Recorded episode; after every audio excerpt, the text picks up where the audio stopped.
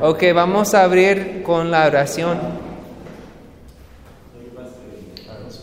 Oremos. Gracious Heavenly Father, Nuestro, este, nuestro Padre tan misericordioso, we give thanks to you te damos gracias que tú nos has dado todo lo necesario para la vida y para la santidad. And as we consider Y mientras consideramos esta noche las instrucciones de tu palabra, we ask that you would work faith in us te pedimos que obres fe en nosotros to believe your promises, para creer en tus promesas and that you would work in us in obedience y también nos obres en nosotros obediencia to keep your commandments. para eh, cumplir con tus mandamientos. Y oramos en el nombre de Jesús. Amén.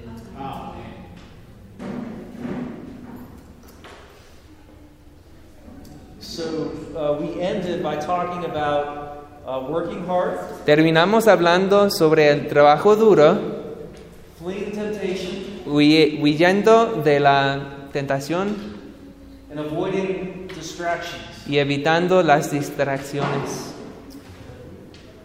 It's typical for a church planner Es típico para un plantador to spend his time pasar su tiempo on the things he enjoys en las cosas en, que, en las cuales más se divierte and the, the responsibilities that he's most comfortable with. y en las responsabilidades más cómodas para él. That means the things that scare us Entonces las cosas que nos da temor or intimidate us, y que nos intimida, we typically avoid. estas cosas evitamos. So, an important question for every church planner Entonces una pregunta muy importante para cada plantador uh, is this es esto. What is the scariest part of ministry for you? ¿Qué es la cosa que temes más del ministerio? I'll, I'll tell you the scariest part of ministry for me Yo les voy a decir para mí, confrontation. es el conflicto. Me da temor enfrentar a una persona en, en- personalmente, whether it's a confrontation that's rooted in conflict si es por un conflicto or uh, applying God's word. o si está en la aplicación de la palabra de Dios. It's much easier to avoid conflict Para mí es muy fácil evitar el conflicto que enfrentarlo. And so when I identified that as something that I would typically avoid, Entonces cuando yo me di cuenta que es algo que siempre evito, I had to do the opposite. tuve que planear lo opuesto. I had to intentionally put it into my, onto my to-do list. Tuve que planear intencionalmente hacer esta cosa. That's how we need to deal with things that we would typically avoid. Así tenemos que manejar bien las cosas que queremos evitar. Many church planners are intimidated by evangelism. Hay muchos plantadores que les intimidan el evangelismo. So they put it onto their calendar, Entonces ponen en su horario, but amazingly, pero a ver, mira, cada vez que llega la hora de hacerlo, hay una cosa muy importante que reemplaza el evangelismo. So a church planner, Entonces para un plantador de iglesia and really any pastor or any y también para todos los pastores o ancianos, necesita identificar las cosas que le intimida y hay que planear bien hacerlo. as if they're engraved into stone. Y en este horario está como están en, en la en stone, en escritos por la roca. ¿Cómo? Así sea. Que están escritos en, en de roca, que no puedes faltar. Otherwise, you'll always avoid them Porque si no, siempre vas a evitar las cosas. and you'll convince yourself Y te vas a convencer that you just can't find the time que no siempre que no puedes encontrar el tiempo suficiente to do that thing that, you're, that you would typically avoid. para hacer esta cosa que realmente quieres evitar. So that's one more temptation we need to run from. Esta es otra tent- tentación de la cual tenemos que huir. We need to make plans Tenemos que hacer los planes to do the things that God requires of para us hacer estas cosas que Dios nos requiere hacer, that we would rather avoid. que pues preferiríamos evitar. Uh, we'll come back a little bit to setting priorities and, and managing our time. Este, después vamos a regresar a unas ideas de mantener las prioridades y usar bien el tiempo.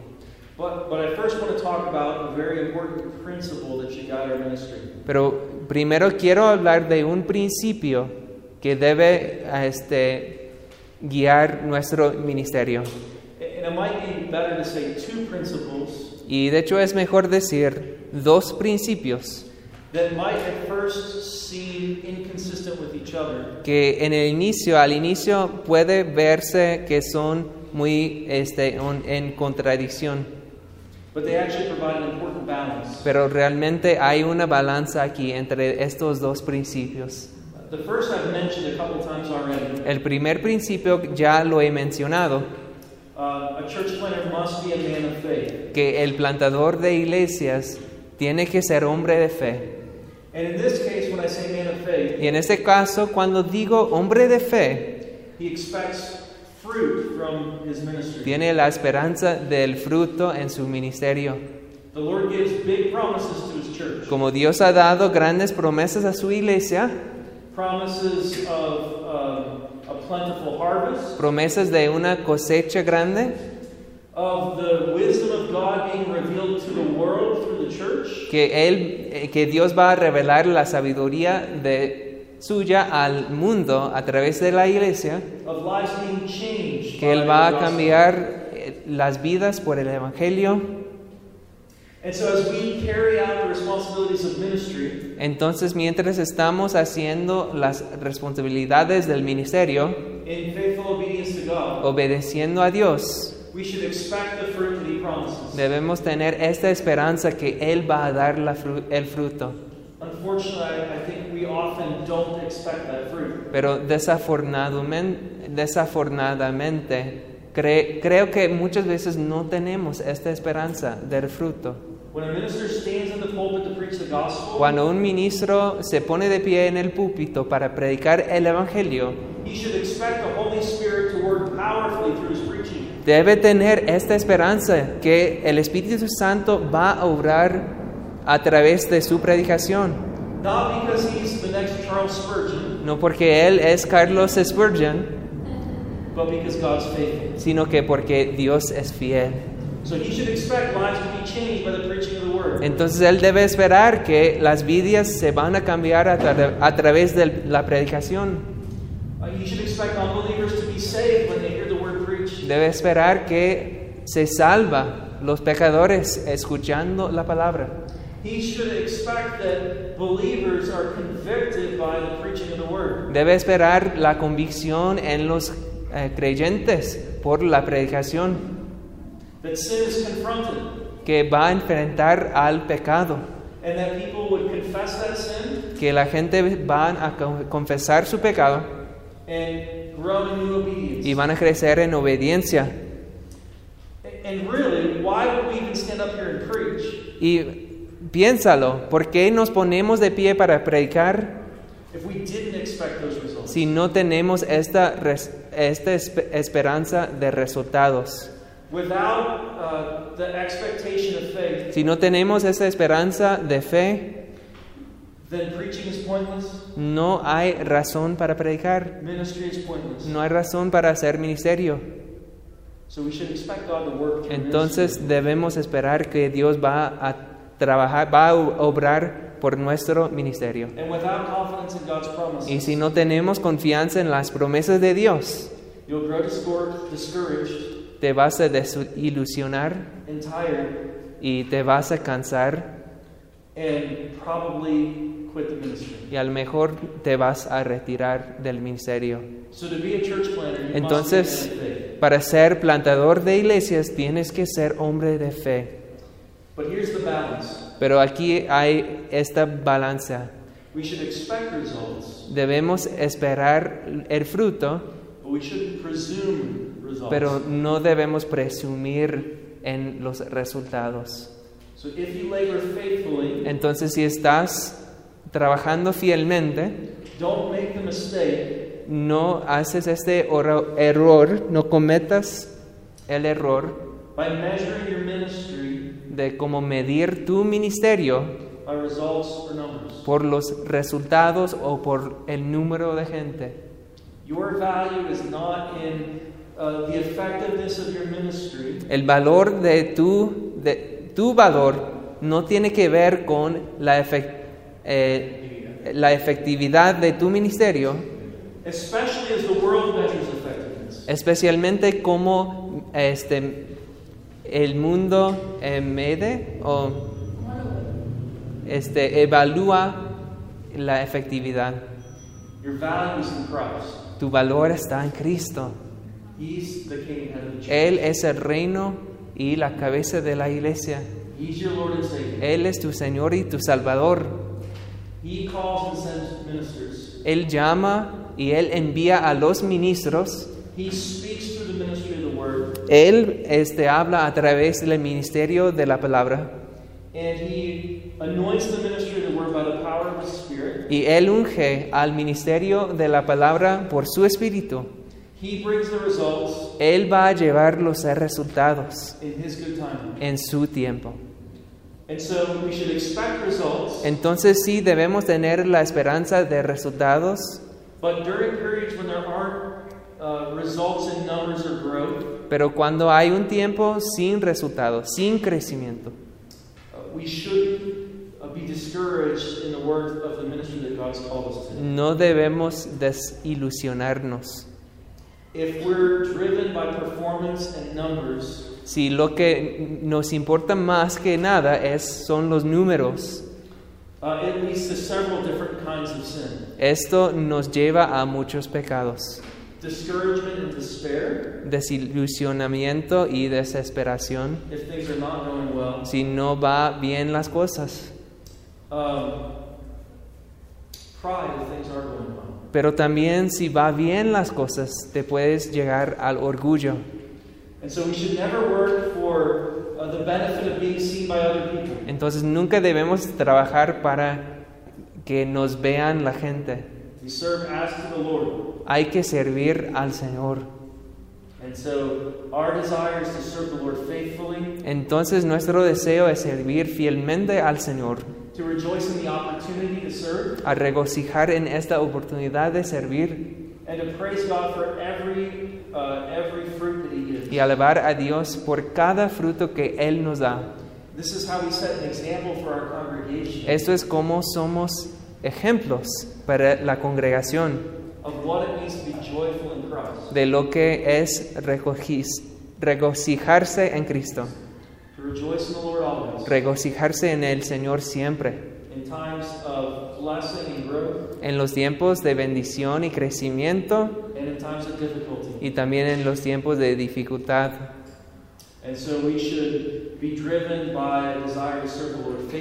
Entonces lo que nos motiva es el deseo de servir fielmente al Señor, expecting results, sí con la esperanza de resultados, praising God when we see results, alabándole cuando vemos los resultados. and praying to God when we're not seeing results. Pero cuando no vemos resultados, seguimos en oración. Y realmente hay que creer en lo que nos enseña la Biblia, que Jesús está edificando a su iglesia and that the gates of hell shall not y las puertas del infierno nunca van a prevalecer. Um, uh.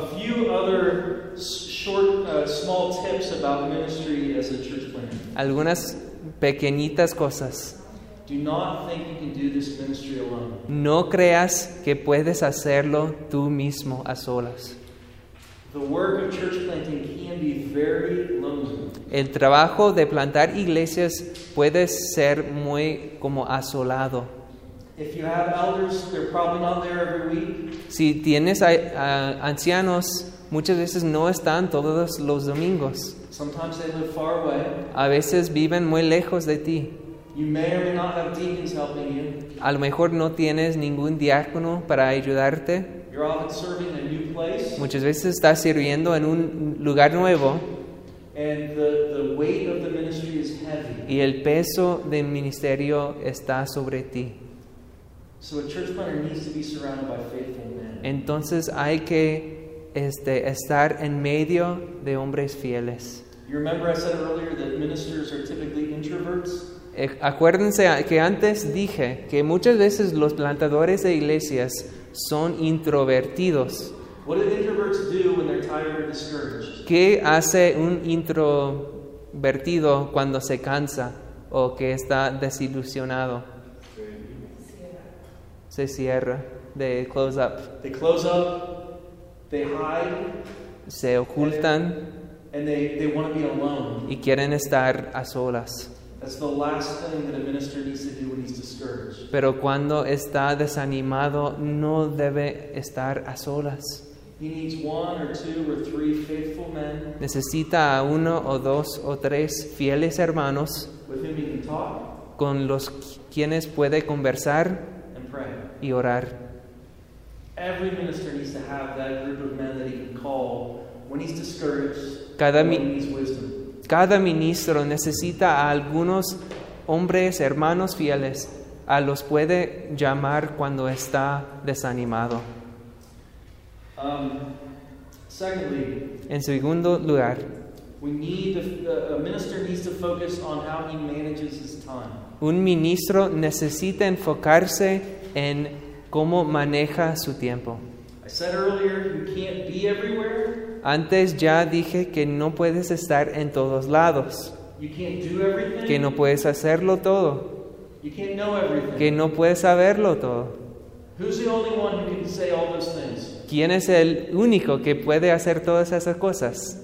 Ah. Es Dios. So we probably need that reminder that we And- can't do everything, Entonces necesitamos este recuerdo que no podemos hacerlo todo, that we can't be everywhere, que no podemos estar en todos lados, that we can't know everything. que no podemos saberlo todo.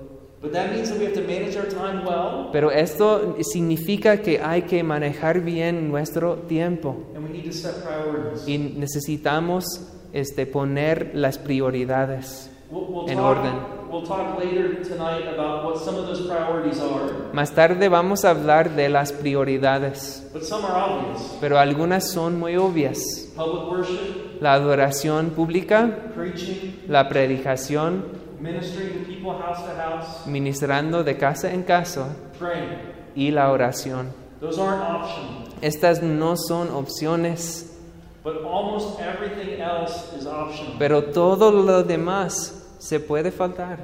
So that once we commit the time that's needed for those, those tasks of preaching, prayer, and ministry, Entonces hay que poner primero las prioridades de predicación, de adoración, de oración. we need to look at that limited time that's left Entonces después de hacer estas cosas, tomamos lo que nos queda, el tiempo que nos queda, and choose the tasks that are most important. y en este tiempo elegimos qué más cosas hay que hacer. And sometimes, Y algunas veces, if we're not sure what the most important things are, si no estamos seguros de lo, qué es más importante, we need to seek the wisdom of others, hay que buscar sabiduría de, otras, de otros consejeros, especially our elders. espe- especialmente de los ancianos. But we need to be willing to say no. Pero también necesitamos este, a veces decir no. The kind of person who's willing to be part of a church plan La persona que está dispuesta a ser parte de un- una misión They have lots of ideas, muchas veces tiene muchas ideas, they have lots of energy, tiene mucha energía and they're heavily invested in seeing this work grow. y están, este, están muy comprometidos a, a ver que crezca la misión. That means that they have lots of ideas for what you can do as a pastor. Entonces estas personas tienen muchas ideas para ti, qué vas a hacer como ministro. And they probably have more good ideas than you have time to, to, to implement. Y siempre ellos tienen más ideas que tú tienes tiempo para hacerlas. So you have to learn to say no. Entonces tienes que aprender a decirles no. Uh, let me give you a, a tip that I received from uh, another church planter. Les voy a dar un consejito que yo recibí de otro plantador de iglesias. When someone came in with a new idea, Cuando una persona este, venía a él con una idea and they said the church really needs to do this, y decía, la iglesia necesita hacer esta cosa, this was his response. su respuesta siempre fue esto. What are you willing to do to make that happen? ¿Tú qué vas a hacer o qué estás dispuesto a hacer para que se cumpla esta idea? What do you think happened in most of those ideas? ¿Y qué crees que pasó en la mayoría de casos? They went away. Que no. And the ones that stuck Y los que sí, este, sí hicieron, were ideas that, that that person was very committed to, eran ideas con compromiso. And so they were willing to invest their time and their energy to make it y tenían eh, la disposición de invertir sus, su energía, su tiempo en estas ideas. So some of the best ministry that happens in, in churches and church plants Entonces, algo del ministerio más importante en la misión is because a couple people in the congregation es porque algunas personas en la misión están es dispuestas a hacerlo. And they know their pastor's busy, Y ellos saben que el pastor está este, bien a prisa and they know he has many important y que ya tiene muchas responsabilidades. And so they want to serve. Entonces ellos quieren servir y ayudar. Entonces el pastor tiene que pensar en poner en orden las prioridades, be ready to say no when he needs to say no, estar dispuesto a decir no si es necesario, but also be ready to support and encourage those who want to do the hard work of ministry. pero también apoyar y animar a los que quieren ayudar en el ministerio. Um, two more tips before we move to the next. Dos más consejos.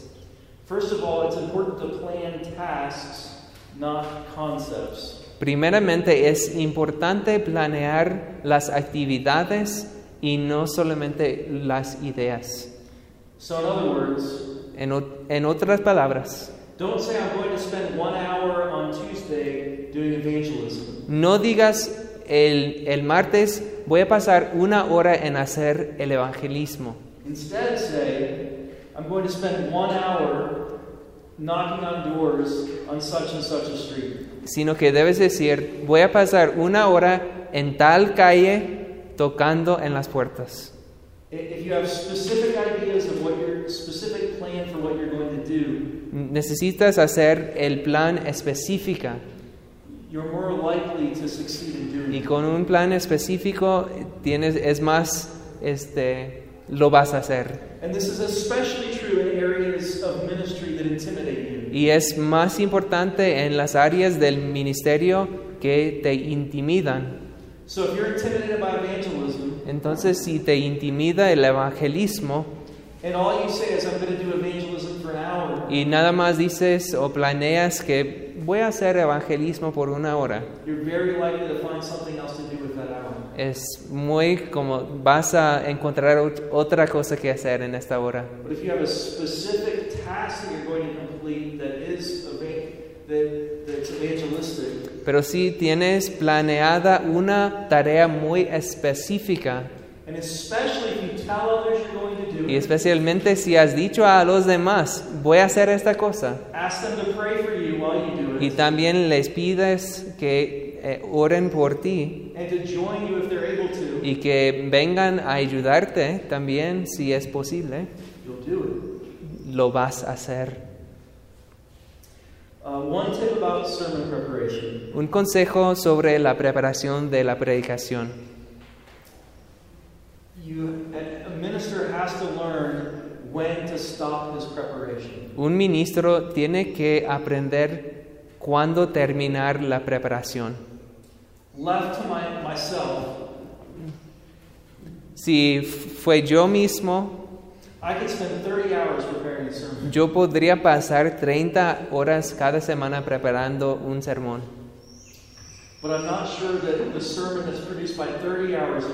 Pero no estoy seguro que un sermón de 30 horas is all that more, much more effective than the one that takes 15 hours of work. es mucho más efectual que el sermón de 15 horas de trabajo. And so we have to set some limits for ourselves Entonces hay que poner límites en los estudios, because as important as preaching is, porque aunque, la, aunque es una prioridad la predicación, no es la única cosa, la única responsabilidad que tenemos como pastor. And so we have to make time Entonces hay que este, apartar tiempo para hacer el ministerio ah, en personal. Uh, move to, Ok, vamos a cambiar de tema. To the organizing pastor and his work and his leadership. Ok, el tema ahora es el pastor que organiza una iglesia, su ah, obra y su liderazgo.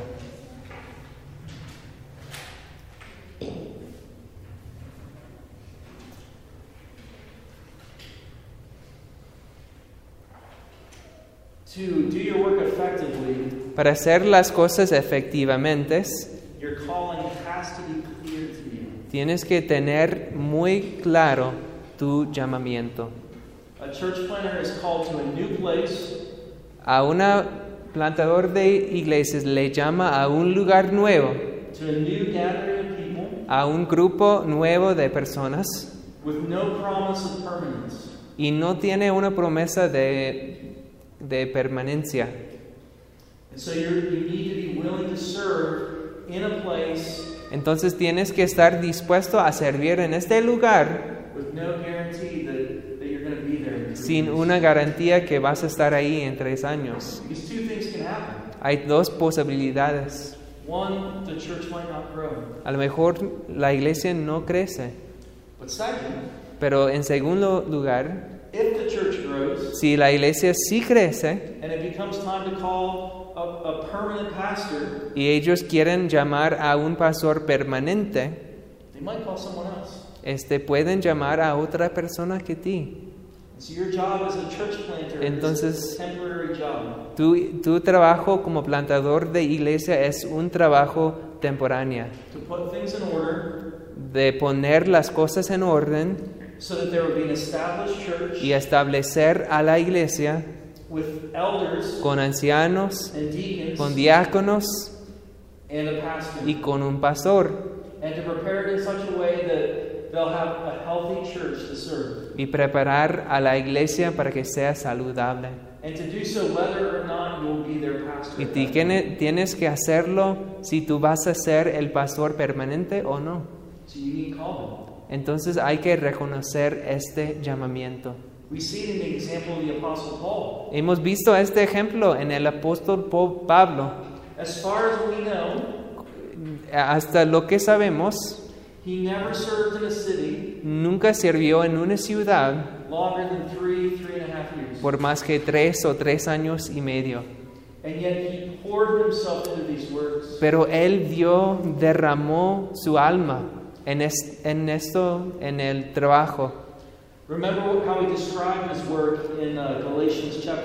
Recuerden cómo él describió su, su trabajo en ¿dónde? ¿En where? Galatians 4. En Gálatas 4. He described it as uh, the labor of birthing a child. Describió su trabajo como los dolores de parto.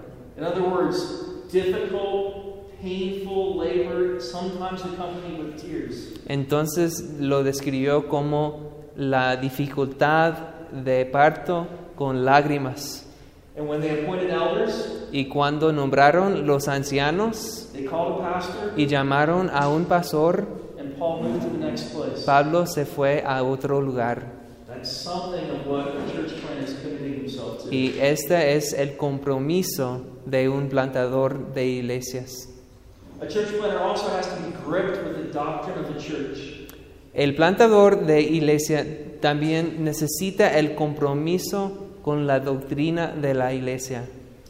In Acts chapter 20, En Hechos 20, uh, Paul describes his ministry in Ephesus. Pablo describe su ministerio en Éfeso. Uh, that was three years, I believe, that he served in Ephesus. Él pasó tres años en Éfeso And he describes tears, y describe las lágrimas, su sufrimiento, las dificultades, hard labor, su obra dura, a public preaching ministry, la- el ministerio de predicación pública, but also being in their homes and teaching them in their homes. pero también de ir de casa en casa. It was difficult ministry because, Fue trabajo bien difícil porque él estaba comprometido a este ministerio tan difícil, porque él tenía el compromiso con la doctrina de la iglesia. Él vio en esa gente la casa de Dios, la asamblea de Dios, uh, buttress of the truth, la columna y el sostén de la verdad, the household of faith, la, la casa de fe, a new temple, un templo nuevo, living stones being built on Jesus Christ, the living stone. la pie- las piedras vivas que estaban e- edificándose sobre la piedra angular que es Cristo Jesús. And for that reason, Y por esta razón, he poured himself into the life of his church. Él derramó hasta su vida en este trabajo por esta iglesia. So a church planter must be gripped with the doctrine of the church. Entonces el plantador de iglesias necesita ser, este, tener este compromiso. he cares for the people. Él ama a la gente, He loves the people ama a la gente because Christ died for them. porque Cristo murió por ellos. And because he's gripped by the doctrine of the church, ¿Y por qué tiene el compromiso con la doctrina de la iglesia? A church planter is also committed to the means of grace. También tiene el compromiso con los medios de la gracia. In other words, he's committed to uh, the preaching and teaching of the word, En otras palabras, está comprometido con la predicación de la, de la palabra, to constant prayer, de oración constante and to the uh, faithful administration of the y también a la administración fiel de los sacramentos. I think it's helpful for us Yo creo que nos va a ayudar to review what the, short, the Westminster Shorter Catechism says repasar lo que dice el Catecismo Menor de Westminster about those means of grace. sobre los medios de gracia. So we're going we're gonna read four questions and answers. Well, we- Entonces vamos a leer cuatro eh, preguntas y las respuestas. Do you have yours? Oh, just go ahead. Okay. So this is uh, Shorter Catechism questions and answers 88 to 91. Entonces vamos a ver las cuestiones, las preguntas y las respuestas del Catecismo Menor de 88 a a 91. Uh, number 88. Número 88. The question is What are the outward and ordinary means whereby Christ communicates to us the benefits of redemption? La pregunta es, ¿qué son ah, ah, ok. los medios ordinarios por los cuales Cristo nos com- con- comunica las, los beneficios de la redención? Then it says the outward and ordinary means Y dice que los medios este, ordinarios whereby Christ communicates to us the benefits of redemption. por los cuales Cristo nos comunica los beneficios de la redención son are his ordinances, sus ordenanzas, especially the word, especialmente la palabra, los sacramentos y la oración. And then listen to this phrase. Y escucha esta frase. All which are made effectual Todos los que se hice efectual to the elect for salvation. a los elegidos para la salvación. In other words, these are the primary means En otras palabras, estas son los medios este, más importantes by which God saves sinners. por los cuales Dios salva a los pecadores. That's why we're committed to them. Por eso estamos comprometidos a estos medios. Now, question 89 La pregunta 89. How is the word made effectual to salvation? ¿Cómo se hace efectual la palabra para la salvación?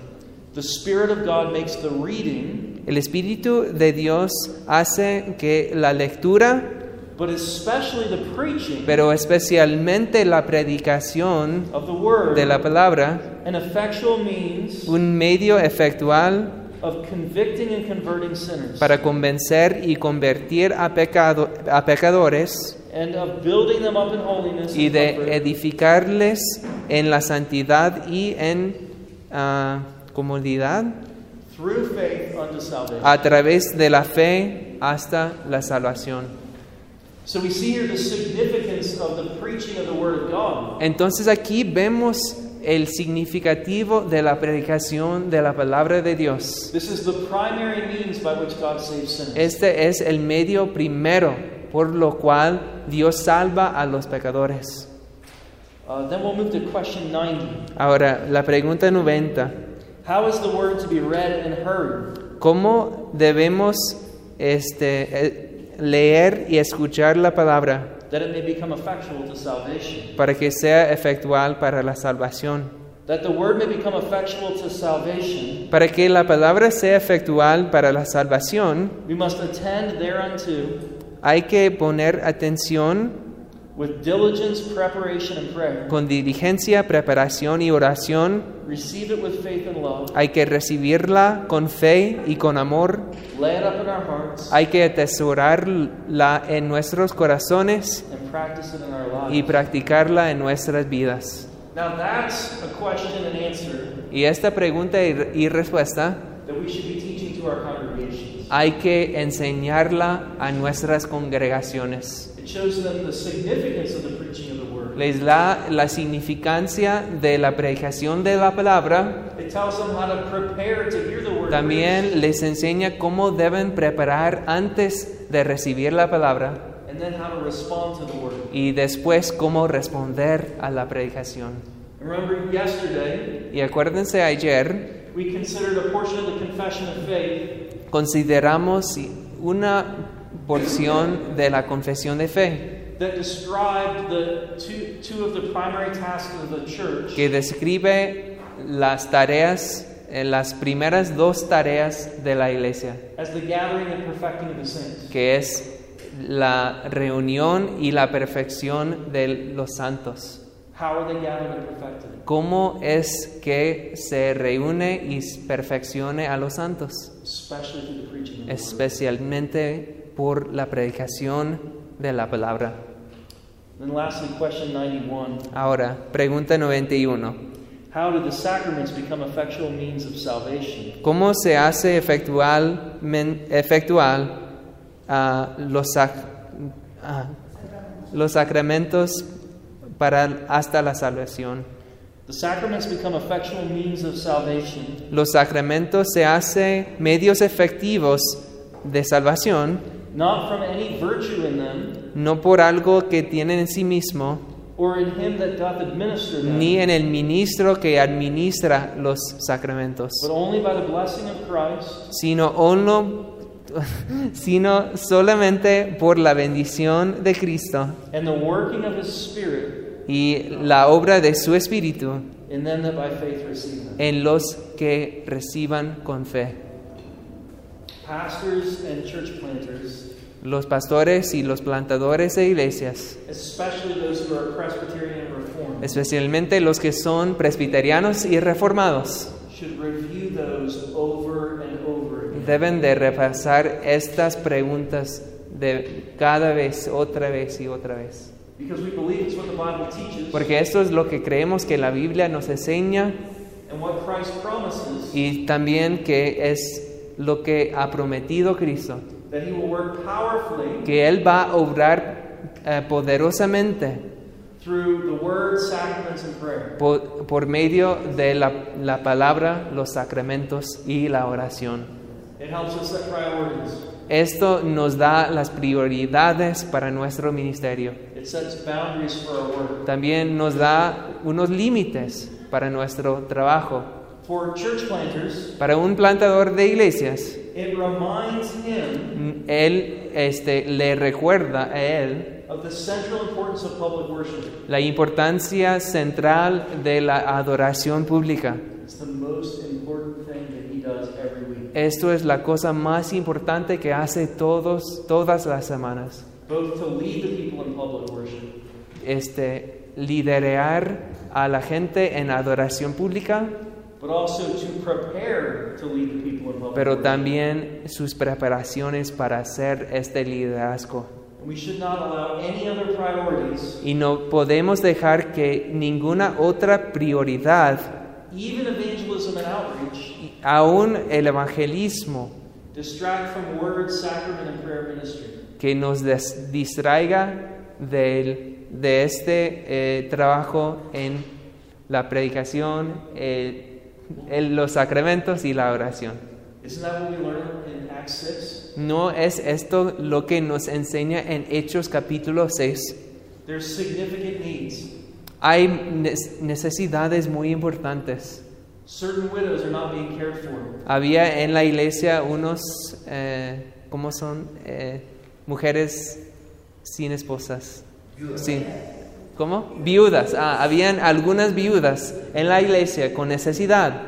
It would have been easy Hubiera sido muy fácil for the apostles to give up everything else to care for the widows. para los apóstoles decir, vamos a dejar atrás nuestras otras responsabilidades para cuidar por las viudas. But they identified and prepared other men to do that work. Pero hicieron otra cosa, prepararon y entrenaron a otras personas a hacer esta tarea Because it was so significant porque era tan importante to give themselves to the word and prayer. que tuvieran el tiempo para hacer el ministerio de la palabra y la oración. That should be a model for every church. Y este usa- es un ejemplo para nosotros hoy.